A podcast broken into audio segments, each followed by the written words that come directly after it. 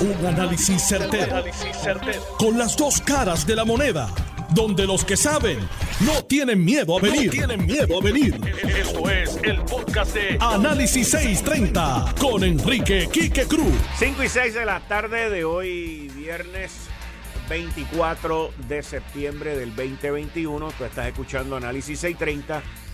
Yo soy Enrique Quique Cruz y estoy aquí de lunes a viernes de 5 a 7. Antes de que entre con mi primer tema que tiene que ver con la Junta de Gobierno de la Autoridad de Energía Eléctrica, pues esta mañana nos enteramos del fallecimiento de Roberto Roena. Roberto Roena lo bailé, me lo disfruté y es uno de estos músicos creativos de la época del, crecimiento de la salsa, cuando ese género musical se convierte en el género más importante que había en Puerto Rico en aquella época. Y, y cuando uno mira la salsa, pues uno ve a las distintas orquestas eh, que predominaron en esa época, por lo menos la época mía, que fue la de los 70, Richie Ray, Bobby Cruz, eh, Rafi Levitt, Sammy Marrero con la Selecta, eh, Roberto Roena y su Apollo Sound, y había muchísimas otras más. Y todas, en todas, quien predominaba era la figura, el gran combo, perdón, el gran combo. En todas quien predominaba era la figura del, del director de la orquesta, del dueño de la orquesta, y del cantante de la orquesta, porque el cantante era la figura principal de la orquesta. Y muchas orquestas se rompían y cambiaban porque el cantante se iba a montar su propia orquesta o se iba como solista y se iban y montaban su propia su propio timbiriche. Y en el caso de Roberto Roena, Roberto Roena no cantaba. Pero Roberto Roena cogía el cencerro, señores, que es la campana y daba un espectáculo brutal, al igual que el bongo, al igual que bailaba y también formaba un excelente espectáculo. Y él cambió el giro, él cambió el giro del centro de atención, él cambió el giro de las orquestas de salsa en que el cantante no era el único, no era el único enfoque de lo que había ahí. Usted lo puede ver en YouTube y todo esto. Y yo fui a muchas fiestas donde estuvo, donde tocaba Roberto Roen y su Apolo Sound muchas fiestas que fui de Rafi Levy con Sammy Marrero, Richie Ray, Bobby Cruz, Vicky Mameri, y, y eran unas eran unos espectáculos que hoy, honestamente digo, yo no sé si es que yo vivo en esa nostalgia, pero hoy, con la música y los géneros de hoy, no es lo mismo. En aquella época no había tanta tecnología, tantos rayos láser y tanta pantalla. Lo que había eran músicos de verdad, escritores de música de verdad y gente que te ponían a bailar, ya sea salsa, que es del género que estoy hablando, un buen bolero, que eran los favoritos de high school, o un buen merengue, un buen guaguancó. Y cuando tú mezclabas ese, esa parte artística con esas canciones y esa instrumentalidad, las trompetas, los trombones, el timbalero, el conguero, el arreglista, por otro lado el del bajo, y tú mezclabas todo eso en un escenario, mira, de oírlo ya los zapatos te, te querían ir solos para disfrutártelo. Roberto Roena fue uno de los que nos trajo eso desde un punto de vista innovador, desde un punto de vista nuevo. Cada uno de ellos, cada uno de ellos se destacó en su área. Un bajista como Bobby Valentín, y así puedo nombrar mucho. Una pena que ese género y ese grupo de la época cuando yo era joven, ellos obviamente mucho mayor que yo, pues se están muriendo y el reemplazo generacional no está ahí. Está el, el reemplazo del género, pero no el reemplazo generacional dentro de la música. Así que lo que quedan son dos o tres de, ese, de esa segunda o tercera cepa de la salsa. Bueno, y ya que estamos hablando de salsa, los tambores no pueden parar de repicar cuando hablamos de la Autoridad de Energía Eléctrica.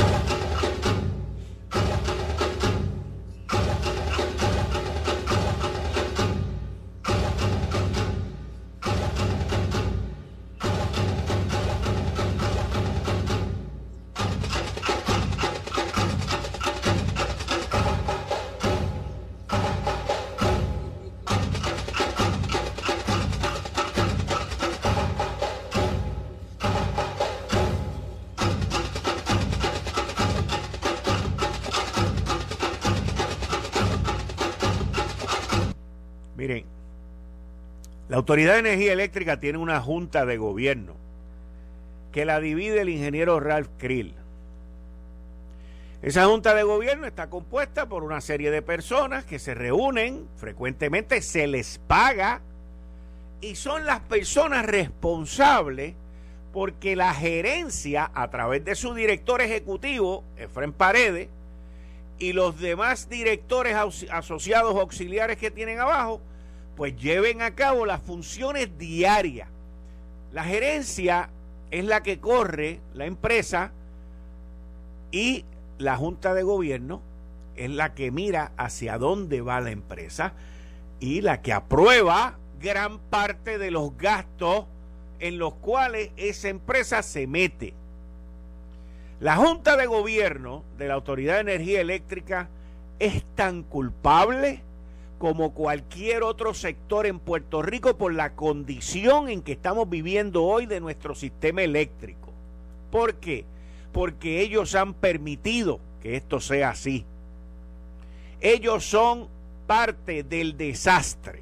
Entonces, dentro de esta situación del aumento que todavía están como los avestruces con la cabeza metida dentro del, de la tierra, hoy es viernes 24, antes del primero de octubre tienen que anunciar el aumento, pero la Junta de Gobierno es parte de este desastre, es parte de no pagarle más de 600 millones de dólares al plan de retiro, es parte de los gastos, es parte de aprobar el contrato de 2.5 millones de, dólares que lo acaba de firmar Efren Paredes hace poco a una firma de relaciones públicas republicana.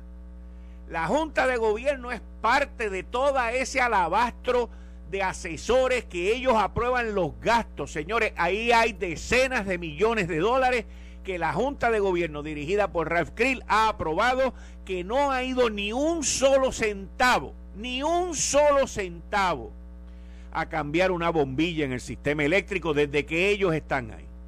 No ha habido eso. No ha existido eso. Esta gente se han gastado cientos de millones de dólares en el cuatrienio pasado. Permitido por la Junta, permitido por su presidente Ralph Krill, que el pasado 15 de abril del 2021, el representante Luis Raúl Torres le hizo un referido y me mandó una carta al gobernador Pedro Pierluisi haciendo un referido contra Ralph Krill ante el Departamento de Justicia. Entonces, nosotros estamos ya en una posición, en una situación que lo que no funciona se tiene que cambiar. Y estos señores se creen que son permanentes. Se creen que ellos tienen que estar ahí. Y tienen que entender, tanto Ralph Krill como el director ejecutivo, como los demás directores, que sus posiciones son unos puestos de confianza a la disposición del gobernante. Y básicamente usted tiene dos maneras de irse si a usted lo votan. Usted se puede ir gritando como el idiota ese que estuvo gritando allí en Washington, o se puede ir calladito y verse más bonito. Porque si yo quiero, si yo quiero auscultar, investigar e identificar que alguien ha fallado en algo, créanme que con el aparato gubernamental algo yo voy a encontrar. Algo yo voy a encontrar. Pero si usted se va tranquilo y reconoce que estamos agradecidos por sus desaciertos, que estamos indignados por su ineptitud y que usted tiene que reconocer que el puesto le quedó grande desde el principio y que usted es parte del desastre, pues entonces usted con toda la dignidad del mundo, con todo el orgullo y con toda la belleza masculina que, que le caiga encima si usted se cree lindo, agarre sus maletas y váyase y con usted que se vayan los demás. Pueden empezar por irse los tres que hoy han estado reunidos a puerta cerrada allá arriba en las oficinas y que no se sabe cuál es el tema, aunque las cámaras y las grabaciones son claras. Así que hoy es viernes, son las 5 y 16 de la tarde. Denle paso a una nueva generación para que puedan hacer lo correcto, tratar de reconstruir el desastre que ustedes nos dejan, porque ustedes nos están dejando un desastre peor de lo que ustedes entraron. Y váyanse en el ocaso del fin de semana, en el ocaso de la, de la tarde, en el ocaso del atardecer, y siéntanse orgullosos de que se van tranquilos, sin referido.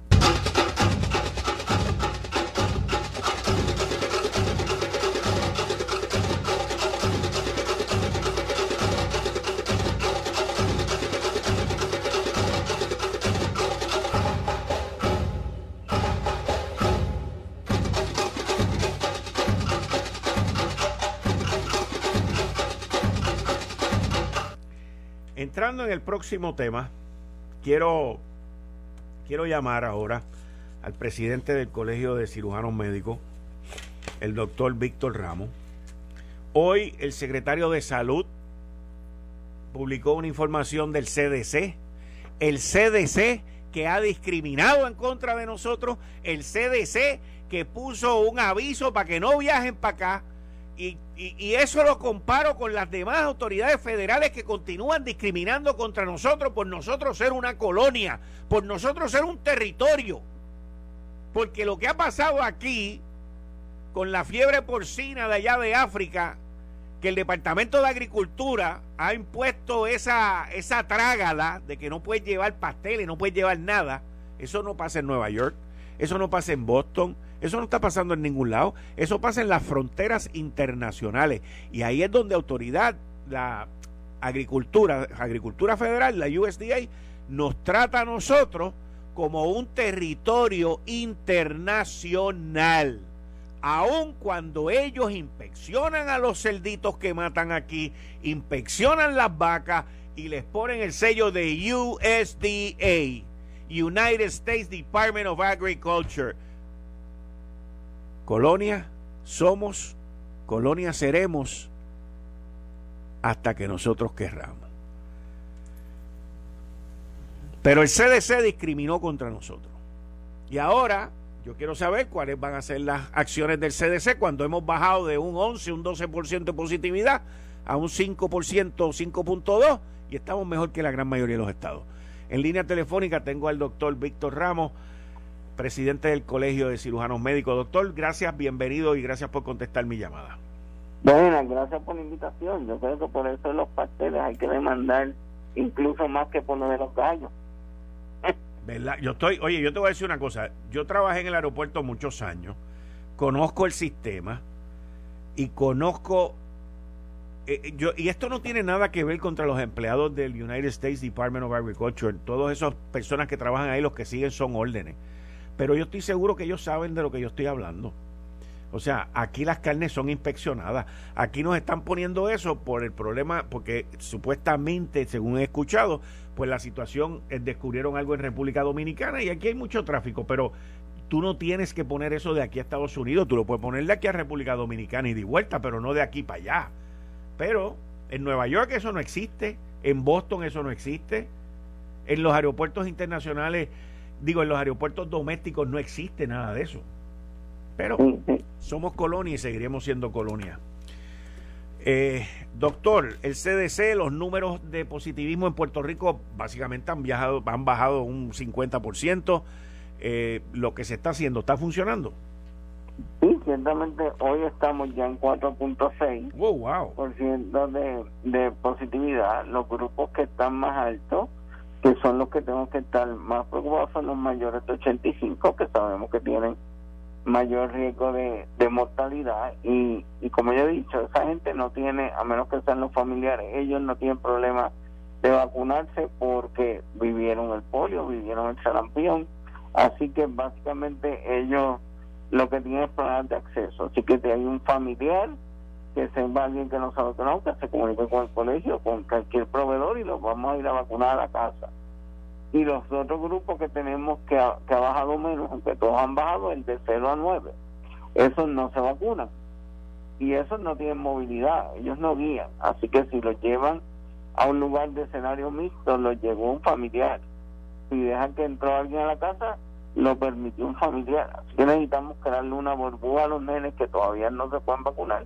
Esperamos que ya en algún momento de octubre los podamos vacunar los de 5 a 11 con la vacuna nueva pediátrica que va a salir y que entonces puedan tener más movilidad, pero por ahora hay que crearle una burbuja protectora que todos los familiares, porque si no, eventualmente esa transmisión comunitaria puede llegar a las escuelas y caer los problemas. ¿Como para cuándo, doctor, podríamos esperar el que la vacunación para entre los de 5 y 11 esté ya aprobada? Ya, ya sometieron el filing, esperamos en algún momento de octubre, lo más tarde de noviembre, estar vacunando a los nenes. Ok, ok. ¿Y los casos pediátricos han continuado bajando como el resto de los casos? Sí, sí, todos están, han, han estado bajando todos los casos, no solo los de adultos, sino los pediátricos también. Ok. O sea que por lo que estaba escuchando ahora, todavía el alto riesgo sigue en los 80 años o más. Sí, bueno, sí, ciertamente son los que tienen mayor riesgo de, de tener enfermedad severa y muerte y son un grupo que nos falta un grupo bastante de, de vacunar y tiene una positividad más alta que el resto, aunque sí estaba bajando también, por eso necesitamos que nos los identifiquen y vamos a ir a vacunarlos donde estén. En otro tema, doctor, salió hoy más temprano la situación de un niño de dos años que está en estado de coma, intoxicado con cocaína. El departamento de la familia removió los otros dos hermanitos de la madre. Eh, habían otros adultos esa noche. Eh, esto, yo, usted es pediatra, pero esto a veces pues son cosas como que inverosímiles, o sea... Bueno, es que eso, eso llora entre los ojos de Dios. Usted tiene que, usted tiene sus hijos y los tiene que proteger. De la misma manera que se dije, no dejen medicamentos al acceso de los niños, mucho menos va a dejar droga al acceso de un niño. No es la primera vez que ocurre. Probablemente, lamentablemente, no va a ser la última que ocurre. Y ciertamente el Estado tiene que ser fuerte en proteger a los niños cuando cuando los papás han sido así abiertamente de irresponsables porque no hay razón incluso que los papás sean usuarios esos son personas enfermas que necesitan tratamiento pero no hay razón de poner en posición vulnerable a su niño Doctor Víctor Ramos, muchas gracias por estar aquí en Análisis 630. Siempre. Bien. Ahí ustedes escucharon al doctor Víctor Ramos, pediatra y presidente del Colegio de Cirujanos. Eh, estás escuchando el podcast de Noti1. Análisis 630 con Enrique Quique Cruz. 5 y 31 de la tarde de hoy, viernes 24 de septiembre del 2021. Tú estás escuchando Análisis 630. Yo soy Enrique Quique Cruz y estoy aquí de lunes a viernes de 5 a 7 y como todos los viernes se une aquí ahora el licenciado Anthony Maceira. Anthony, bienvenido, muchas gracias. Buenas tardes, Quique, buenas tardes a ti, a los compañeros de aquí del estudio, al público que nos sintoniza. Anthony, eh, aquí hay un pleito interesantísimo y cuando yo leí al respecto, sale en la primera plana del vocero de hoy, cuando yo leí al respecto sobre prueba de fuego para separación de poderes, Abogados constitucionalistas afirman que la demanda que impugna la ley que permite al Tribunal Supremo seleccionar a los nuevos dirigentes de la Comisión Estatal de Elecciones coloca al más alto foro judicial del país en una encrucijada. Y la impugnación que hacen los abogados del presidente del Senado, José Luis Dalmao, sobre la separación de, poderes, que eso a quien le toca es al Ejecutivo, con el consentimiento del legislativo, en este caso del Senado.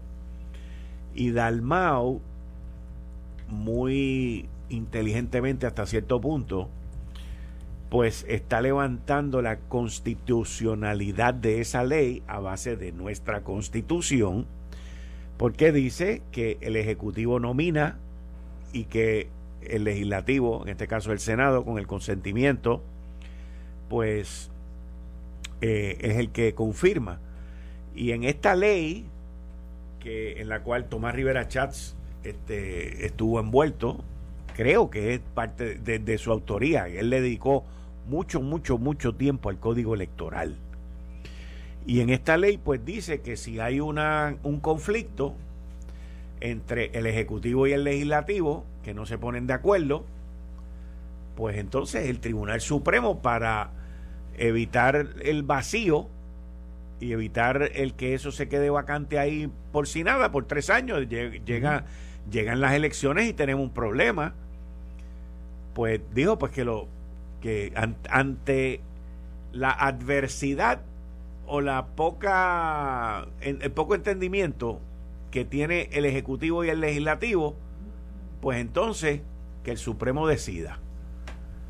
Y, la, y el cuestionamiento es ese, si eso se puede delegar. Y cuando yo vi esto me recordó mucho a, a este planteamiento cuando nombraron a los primeros miembros de la, de la Junta de Supervisión Fiscal bajo la ley promesa.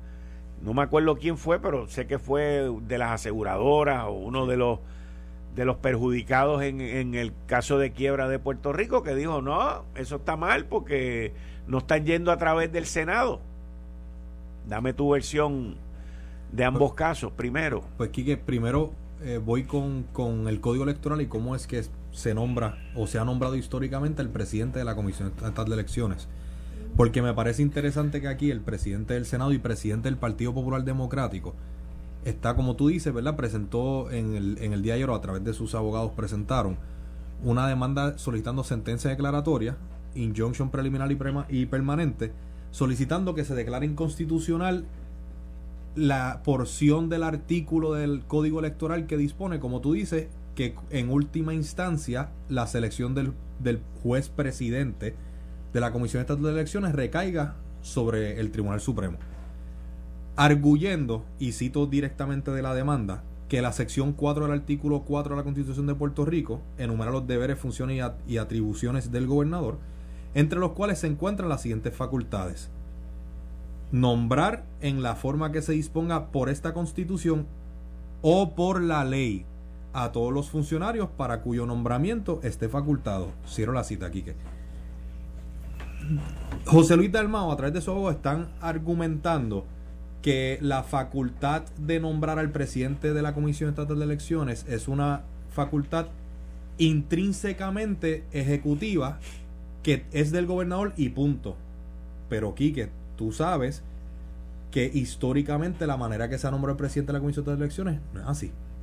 Aquí la manera que históricamente se han nombrado y que disponía el código electoral anterior y que dispone este código electoral como primera alternativa es que el juez presidente de la Comisión de Elecciones se selecciona a través del voto unánime de los comisionados electorales. Esa silla del juez presidente, eh, eh, ¿verdad? Eran dos pasos, ahora hay, tres pasos. En primer lugar, se busca que sea seleccionado, confirmado de manera unánime por, por los comisionados electorales de todos los partidos, mayoría, minoría. En ausencia de eso, de ese acuerdo, es que aquí se le da entonces al gobernador la facultad de hacer el nombramiento con el consejo y consentimiento de, de, la legislatura, pero en este, en este código electoral se les puso un término. Se dispuso que una vez el gobernador nombraba, el Senado tenía 15 días para actuar sobre el nombramiento y requiere que sea confirmado por tres cuartas partes de, ¿verdad? de, de los votos.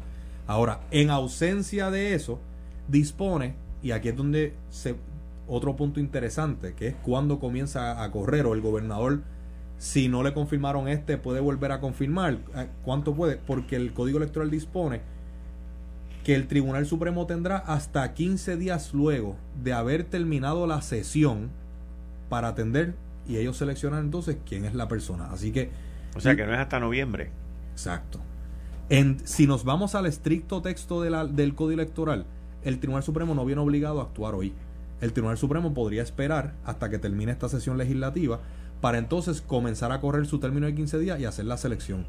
Ahora, la inferencia lógica que yo hago de, de ese lenguaje es que el gobernador podría, podría tener la oportunidad de hacer otro nombramiento. ¿verdad? Y aunque no lo dice expresamente el Código Electoral, debo presumir que si el Tribunal Supremo tiene hasta luego de haber culminado la sesión, quiere decir que el legislador dejó abierta la puerta para que durante, ¿verdad? Mientras esté la sesión, eh, se, se, se, hagan otros intentos. Ahora, lo que plantea lo que plantea el presidente del Senado y el presidente del Partido Popular, Quique, más allá de un asunto jurídico, yo creo que también tiene una, una repercusión, obviamente política, más allá de la obvia que es que él está solicitando que se declare inconstitucional la delegación de esa facultad de nombrar. Es decir, del tribunal conceder el remedio que le está solicitando, no es solamente que el tribunal no puede nombrar al presidente de la Comisión de Elecciones, sino es que los comisionados electorales tampoco.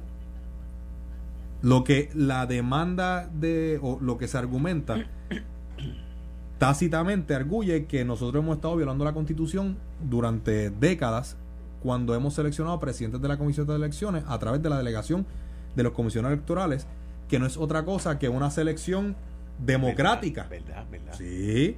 Y, si, y de concederse este remedio, lo que aquí estaríamos diciendo es que los partidos de minoría, más allá del un voto o dos votos que puedan tener en los cuerpos, no tienen ninguna participación en la selección de, del juez presidente distinto a el ordenamiento jurídico que ha reinado hasta el y práctico que ha reinado hasta el momento, que es que los comisionados electorales son los primeros llamados a esa confirmación. Así que me parece eso interesante. En estricto derecho, como tú dices, esto tiene una similitud con la demanda eh, que llegó hasta el Tribunal Supremo de los Estados Unidos cuestionando los nombramientos de los primeros, la primera composición de la Junta de Promesa, donde se argumentaba que los nombramientos eran inconstitucionales ya que no habían, no habían cumplido con el artículo de nombramientos que requerían ¿verdad? un nombramiento del presidente con una confirmación del, del Senado Federal. En ese caso, en apretadísima síntesis, el Tribunal, el, el Tribunal Federal resolvió que al ser nombramientos cuya función exclusivamente estatal, no eran funcionarios federales, no entraban bajo la definición federal porque, como recordaremos, aunque promesa es una ley federal, la propia ley dispone que la Junta es un ente estatal y su, función es estrictamente estatal. Y en, ese, y en ese caso el Tribunal Federal resolvió que, que no tratándose de funcionarios federales no tenían que cumplir con, el proceso dispuesto para ¿verdad? Los, los, nombramientos federales. Así que sí tiene una similitud, creo que jurídicamente está muy interesante el caso, tiene unas cosas parecidas, unas que son distintas, porque este caso, el que, ¿verdad? El, que presenta eh, José Luis Dalmau, tiene una segunda controversia, que es, ok, en primer lugar está si se puede delegar el poder. Él argumenta que el poder no es delegable por el gobernador. Ahora, en el caso de que se pudiese delegar, hay una segunda controversia, que es si ese poder es delegable a la rama judicial, y argumentando que esto violaría la separación de poderes ya que se le está dando al tribunal, a, la rama judicial, una facultad que es inherentemente ejecutiva. nuevamente, creo que está sumamente interesante aquí, que aquí, ¿verdad? Nuestro ordenamiento, tanto estatal como federal, se delegan poderes todos los días. El poder de reglamentación de las agencias es un poder delegado. La, eh, la reglamentación no es otra cosa que legislación, que por constitución es un poder de la rama legislativa. No obstante, el legislador puede, cumpliendo con ciertos criterios, hacer una delegación de ese poder, que eh, ¿verdad? Se, le llama, y siempre recuerdo que en la Facultad de Derecho eh, los profesores criticaban el, mal llamado cuasi legislativo. Igualmente, las agencias que adjudican casos, controversias y querellas, eso es una facultad de adjudicar, función que es intrínsecamente de la rama eh, judicial. No obstante, también nuestro ordenamiento ha reconocido que cuando se dan ciertos elementos esos poderes se pueden, eh, se pueden delegar, ¿verdad? Eh, igual que en la reglamentación, pues eso se considera un poder cuasi adjudicativo. Aquí habría que ver si al final del día el tribunal determina, uno, que es un poder delegable, y en segundo lugar, si en caso de que sea delegable, se le podía delegar entonces a la, a la rama judicial. Hmm. Está interesante porque es por lo que origina todo esto es un tranque. Sí. Que es lo que la ley prevé. Lo que la ley prevé es precisamente eso. O sea, la ley prevé lo que está pasando. Exacto. Y de hecho, el código electoral se aprueba previo a la elección. El código electoral se aprueba previo a que se supiera que iba a haber un gobierno compartido. Yo me acuerdo, me acuerdo, oye, sí, yo me acuerdo que, que el código electoral estaba listo en febrero. Creo que era en febrero del 19 y se vino a aprobar luego en el 2020 y trataron, me acuerdo los populares todos pidiendo que no se aprobara, que no se aprobara, que no se aprobara, que no se aprobara, que si hay que hacer vistas públicas, que si esto, que si lo otro, todo el mundo se metió en contra de ese código electoral. Y, el código electoral, yo obviamente, eh, yo, yo soy PNP, yo soy estadista, pero como quiera entiendo que fue un código electoral novel. Incluye el voto ausente expandido, incluye el voto adelantado. Cuando esa ley de código electoral se hizo, no existía la pandemia. No existía. Te estoy diciendo que no existía. No piense, no, te pongas a pensar. Yo lo discutí en este programa con Tomás Rivera Chate en varias ocasiones. No existía. Y luego, ¡pap! vino la pandemia. Y el código electoral funcionó al 100% para que hubiese en Puerto Rico democracia con pandemia. Por el voto adelantado y por el voto ausente. Y por el voto ausente. O sea, y pues los que perdieron van a seguir diciendo que perdieron por culpa del código electoral y no es así. Perdieron porque ellos estuvieron apostando a que Wanda Vázquez no iba a firmar el código electoral. Eso fue lo que ellos apostaron. Y no hicieron su diligencia. Y no hicieron su diligencia. O sea, si tú ves que la mayoría, en este caso el PNP, te prepara un código electoral, te lo va a aprobar y está esperando y la gobernadora le está pidiendo en aquel momento, no, denme más tiempo para estudiarlo, denme más tiempo para estudiarlo. Me acuerdo que Tommy le dijo, tiene hasta febrero no sé qué, creo que fue febrero del 2020 y le dio todo el tiempo, le dio toda. Me acuerdo que pidieron vistas públicas. Me acuerdo que Tomás Rivera Chat tenía hasta un website. Manden las preguntas, manden todo aquí. Yo es, que, es que lo discutimos tanto aquí. Pues eso se iba a aprobar y se iba a firmar. Ellos lo que tenían que hacer era prepararse. El PNP se preparó y ganó las elecciones, pero fue con las mismas fichas encima de la mesa. No quisieron. No, y Quique, un punto, como tú dices, ¿verdad? Porque escuchamos muchas veces lo que tú dices. No solamente los que perdieron dicen que perdieron por el código electoral. Algunos de los que ganaron critican el código electoral bajo el cual ganaron. No perdamos de perspectiva que aquí las minorías o estos como le llaman partidos emergentes e incluido el senador independiente, el honorable eh, Vargas Vidot, todos salieron electos bajo la estructura de este código electoral el partido Movimiento Victoria Ciudadana sacó sus dos representantes por acumulación, sus dos senadores por acumulación electos. El partido de Proyecto de Dignidad sacó su senadora y su representante por acumulación, ambos electos. Y el senador independiente también se lo electo bajo la estructura que provee este código electoral. Que no es perfecto, Quique, pues, pues claro que no es perfecto. Eh, y, como se ha dicho en muchísimas ocasiones, ¿verdad? Siempre eh, la legislación tiene que ser cambiante, se tiene que, que revisar para buscarlo mejorar. Ahora, esta controversia que tenemos entre nosotros es una controversia jurídica novel. Eh, ante eso, y, quiero añadir que a lo mejor debimos decirlo al principio, aquí además de, la, de presentar la demanda, el presidente, el demandante también solicitó una certificación intrajurisdiccional al Tribunal Supremo, que para los amigos y amigas que nos escuchan no es otra cosa que una solicitud que se hace al Tribunal Supremo para que se lleve automáticamente el caso de ordinario, los, los pleitos van al tribunal de primera instancia. O sea, para no ir al apelativo. Para que ni siquiera tenga que verse en el tribunal de primera instancia, sino que se vea directamente en el pleno del Tribunal Supremo. Okay. Esto, es, esto es permisible cuando se dan igualmente ciertas circunstancias, cuando son casos de alto interés público, novela, etcétera. Eh, y, y, pues el presidente. eso fue, eso fue adjudicado? Él lo solicitó en el día de ayer y en el día de hoy el gobierno de Puerto Rico compareció en cuanto a la solicitud de certificación, avalando esa solicitud. que están de acuerdo. Que están de acuerdo. Que, lo dirima el Tribunal Supremo. Que lo dirima el Tribunal que vayan directo al Tribunal Supremo. Aquí hay señal, aquí hay un señalamiento de vista por parte del Tribunal de Primera Instancia, si la memoria no me falla, es para el 28 de septiembre. Si el Tribunal Supremo expidiera el recurso antes de eso, el Tribunal de Primera Instancia pierde jurisdicción y se ve directamente en el Tribunal Supremo. De no expresarse de aquí a allá o de rechazar la solicitud, pues entonces esa vista se vería el, el 28. Mm, interesante. Está súper interesante, Quique. Y la realidad es que aquí hay argumentos para un lado y para el otro. Aquí fácilmente se puede arguir que es un que, que la delegación a la rama eh, judicial violenta la separación de poderes, que algo que nunca se ha hecho, etcétera, eh, que, que estarían nombrando un funcionario que básicamente sería de otra rama, pero igualmente se puede argumentar a favor de la delegación. Porque es que también la ley dice que los, los que se van a nombrar tienen que ser jueces. Exacto. Por eso es que el presidente de la Comisión de Elecciones es un juez presidente. Es un juez ya miembro de la rama judicial que, que, que, es seleccionado, como decíamos ahorita, eh, mediante la estructura que había para presidir la comisión, porque al final del día el presidente tiene un rol adjudicativo, Quique. Las controversias que no son resueltas por los comisionados electorales, al final del día llegan al, escritorio del juez presidente. Así que si hay un elemento de administración, el presupuesto, las HIPS, el personal, etcétera, pero también tiene una función naturalmente adjudicativa. Así que creo que está bien interesante.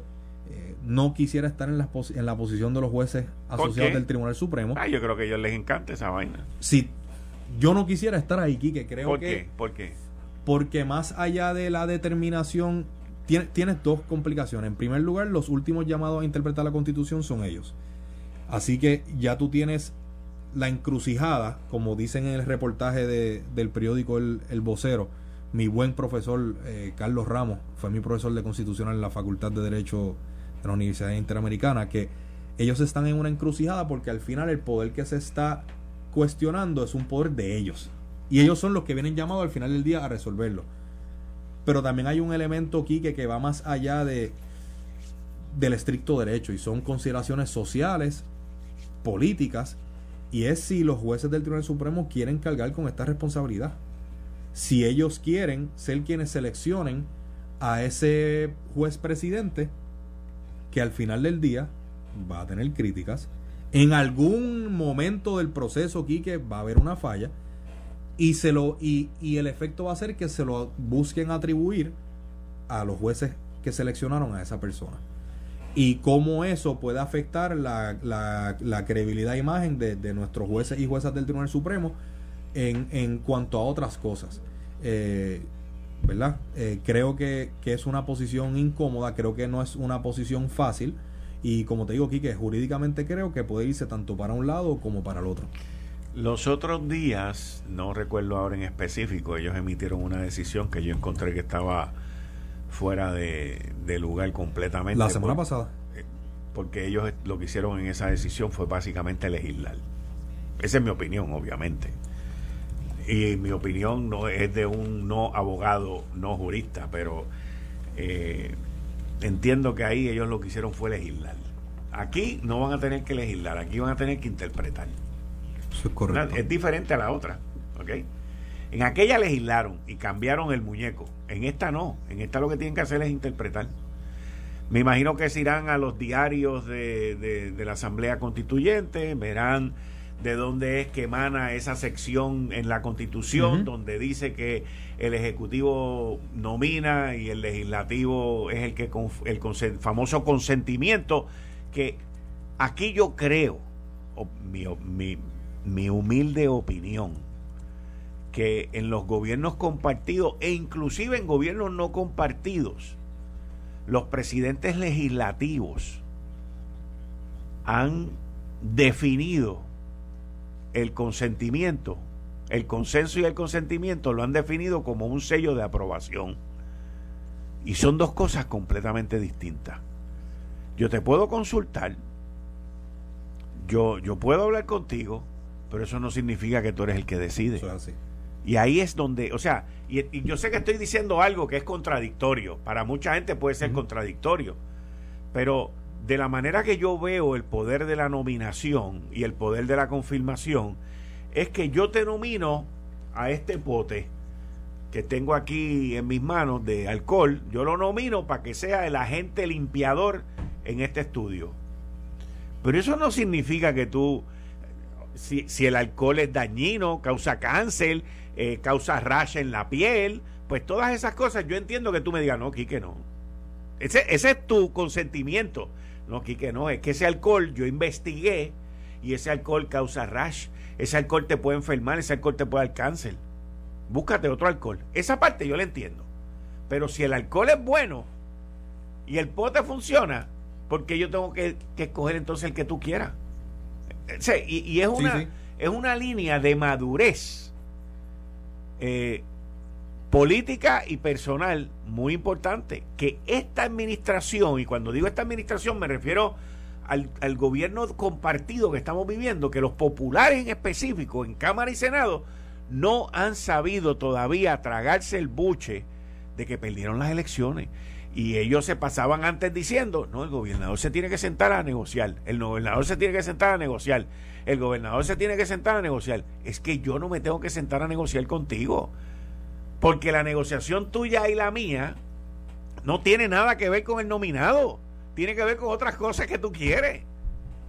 Y lo vimos, Quique, precisamente con un nombramiento irrelacionado o usaban de excusa al código, electoral, electoral con el nombramiento de Larry Selhammer. Correcto. Donde, a pesar de las credenciales de, de Larry Selhammer, sin tener una razón fundamentada para oponerse a su nombramiento, lo utilizaron de rehén en una negociación, como tú dices, que decían que era sobre el código electoral, pero Quique, que yo sepa, al sol de hoy, y ahorita hablamos de, de lo que esto significa jurídicamente y las posibilidades de que se vaya para un lado u otro en el tribunal. Pero ahora entrando a la función legislativa, si el código electoral es tan malo, ¿dónde está la reforma del código electoral o la enmienda al código electoral aprobada por Cámara y Senado que haya sido enviada al gobernador? Hasta, hasta donde no, existe. Así que critican un proceso que según ellos es antidemocrático a pesar de que quien busca eliminar la participación de los partidos minoritarios en la selección del, del juez presidente es el Partido Popular eh, dicen que es antidemocrático, dicen que es inconstitucional, pero no han hecho nada para enmendarlo. Ellos tienen mayoría en la Cámara y tienen 12 votos de 14 que necesitan en el Senado. ¿Dónde está el proyecto de ley para enmendar el código electoral? Eh, eh, que tanto ellos critican, no, no, está aquí. que y, y, se limitan, como tú dices, o, o, buscan usurpar poderes que no le corresponden. Como tú dices, aquí ganó Pedro Pierluisi. Aquí ganó la plataforma de gobierno del Partido Nuevo Progresista. Y ese, esa plataforma que el pueblo elector avaló contiene unas políticas que no son las que quieren empujarnos el liderato popular a, todos. Y como tú dices, falta, en, en mi opinión, un poco esa madurez de entender que la función de ellos no es gobernar, la función de ellos es para lo que el pueblo lo eligió para, para legislar, para identificar aquellas leyes, valga la redundancia, que necesitan enmiendas, necesitan cambios, leyes nuevas, derogar y hacer su trabajo. Pero buscar gobernar a través de, del chantaje, del forcejeo, etcétera, no es para lo que ellos fueron, fueron electos. Y repito, y perdona la redundancia aquí, Que, pero amigos que nos escuchan, que no pierdan de perspectiva, que aquellos que dicen que el código electoral es antidemocrático son los que buscan que se elimine o que se saque del proceso de selección a los partidos minoritarios. Porque no les conviene. Porque no les conviene. ¿O tú crees que si ellos tuviesen fortaleza, el, Ejecutivo, Cámara y Senado estarían oponiéndose a esto? O si tuviesen mayoría en el Tribunal Supremo, como cuando el Tribunal Supremo eligió aquí la, la elección del, del entonces gobernador Aníbal Acevedo Vilá, no se estaban quejando. O sea, así que me parece un poco algunas incongruencia o inconsistencia, me gustaría ver un, un, poco más de acción en lo que les corresponde. Y repito aquí que si el código electoral es tan malo, que celebren vistas públicas, que celebren vistas ejecutivas, que como tú dices, abran un proceso que todo aquel que entienda someta su sus comentarios, que aprueben una enmienda al Código Electoral por Cámara y Senado y que lo envíen para la, firma del gobernador, porque para eso fue que el pueblo lo pidió. Esto fue el, podcast de Notiuno. Análisis 630 con Enrique Quique Cruz. Dale play a tu podcast favorito a través de Apple Podcasts, Spotify, Google Podcasts, Stitcher y notiuno.com.